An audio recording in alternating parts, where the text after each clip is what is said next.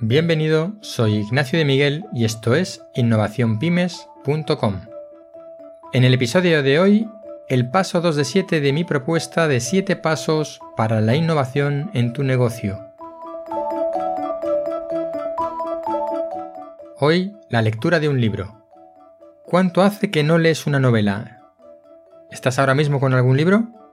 Mi propuesta de esta semana, en el paso 2, es la lectura de un libro que sea una novela no vale un ensayo, ni una biografía, ni un libro técnico sobre cualquier especialización, sea tuya o sea algo de un campo del que no tienes conocimiento, da igual. Debe ser una novela.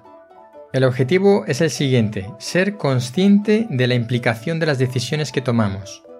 Para hacerlo propongo la lectura de una novela y utilizar un personaje de ficción, porque al tratarse de algo completamente ajeno e inventado, no tendremos problemas en ser francos con los hechos que el libro describe.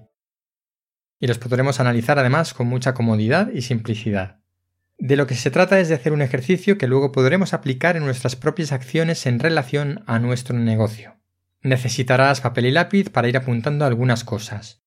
Lo que propongo es que selecciones a un personaje de la novela, un personaje principal, y que anotes en una tabla los siguientes datos. Una columna con las decisiones que toma, aunque sean decisiones menores. Si el personaje decide de repente girar a la derecha en una calle, eso es una decisión, y la apuntamos. Si decirse irse de viaje es una decisión mayor, también la apuntamos. No hace falta que analicemos el libro completo, cuando tengamos 10 o 20 decisiones es suficiente. En una segunda columna vamos a indicar si la consecuencia de esa decisión es la que esperaría un observador externo a la situación. Y en una tercera columna vamos a indicar si la decisión ¿Es buena, mala o neutra? ¿A dónde nos lleva esto? Bien, yo lo que quiero es hacer un paralelismo con la innovación. Si son decisiones menores, lo vamos a asemejar a microinnovaciones. Si la decisión que toma el personaje no es la esperada por el observador, entonces vamos a considerar que se está produciendo una innovación. Si la decisión tiene una consecuencia positiva o no, es algo que indica el valor de la decisión. Al final de lo que se trata con este ejercicio es que después este ejercicio lo trasladamos a nuestro negocio, de tal manera que vamos a analizar cada decisión que tomamos pequeña o grande con respecto a nuestro negocio, que debe responder a dos preguntas. Si la decisión es la esperada por eh, nuestro cliente potencial, esta es, es una decisión esperada desde fuera, y si tiene consecuencias positivas. Si queremos innovar realmente, la respuesta a la primera pregunta, si la decisión es esperada desde fuera, debe ser no. Y además, la respuesta a la segunda pregunta, si tiene consecuencias positivas, debe ser sí.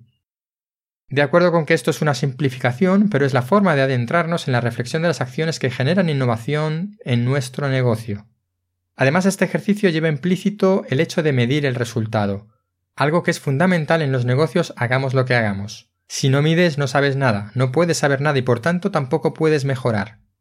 Si estás pensando que no te hace falta hacer este ejercicio con una novela para eh, meterte en, esta actividad de reflexionar sobre las decisiones en tu negocio, yo te diría que es preferible que hagas el ejercicio con la novela, con el personaje de la novela, porque te va a facilitar mucho la forma de aplicarlo después a tu actividad.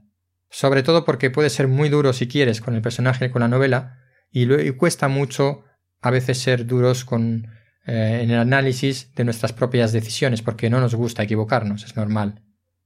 Recuerda que hagas lo que hagas en tu actividad, si eh, es una decisión esperada, es decir, el cliente espera que lo hagas, no estás innovando, por muy necesario que sea.